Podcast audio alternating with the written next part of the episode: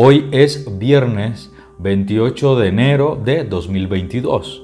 Estamos en la tercera semana del tiempo ordinario y celebramos a Tomás de Aquino de 1274.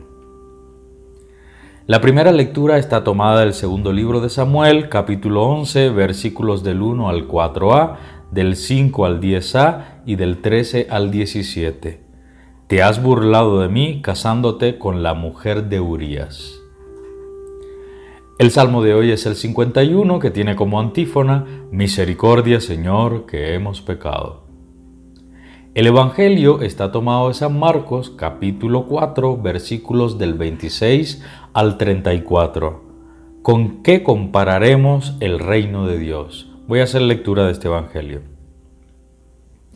Enseñó Jesús, el reinado de Dios es como un hombre que sembró un campo de noche, se acuesta, de día se levanta y la semilla germina y crece sin que él sepa cómo. La tierra por sí misma produce fruto. Primero el tallo, después la espiga, después la grana, el trigo en la espiga. En cuanto el grano madura, mete la hoz porque ha llegado la cosecha. Decía también, ¿con qué compararemos el reinado de Dios? ¿Con qué parábola lo explicaremos? Con una semilla de mostaza. Cuando se siembra en tierra es la más pequeña de las semillas. Después de sembrada, crece y se hace más alta que las demás hortalizas, y echa ramas tan grandes que las aves pueden anidar a su sombra. Con muchas parábolas semejantes les exponía el mensaje adaptándolo a la capacidad de sus oyentes. Sin parábolas no les exponía nada, pero en privado a sus discípulos les explicaba todo. Esto es palabra del Señor. El comentario de hoy es el siguiente. Nadie sabe cómo crece dentro de sí el deseo por el reino, pero el Espíritu sí. Dios ha colocado una semilla dispuesta a germinar en nuestro interior. La acción del Espíritu hace posible que vaya formándose hasta dar fruto. Y es Jesús quien nos muestra cómo y dónde compartirlo.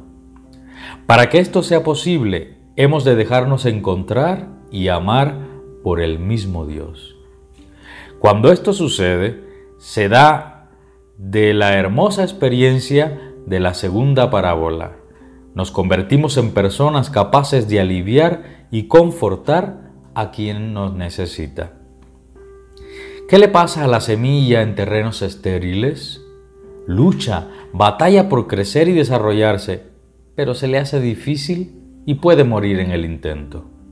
Así sucede con las ansias de ver fructificar el reino cuando no permitimos a Dios actuar. Para construir el reino se requiere cuidar bien el corazón humano, porque puede pasarle lo que el ungido de Dios, David, perdió la batalla del reino porque había perdido la batalla del corazón. Pidamos a Dios no ser derrotados. Hasta aquí la lectura y reflexión del diario bíblico claretiano para este día.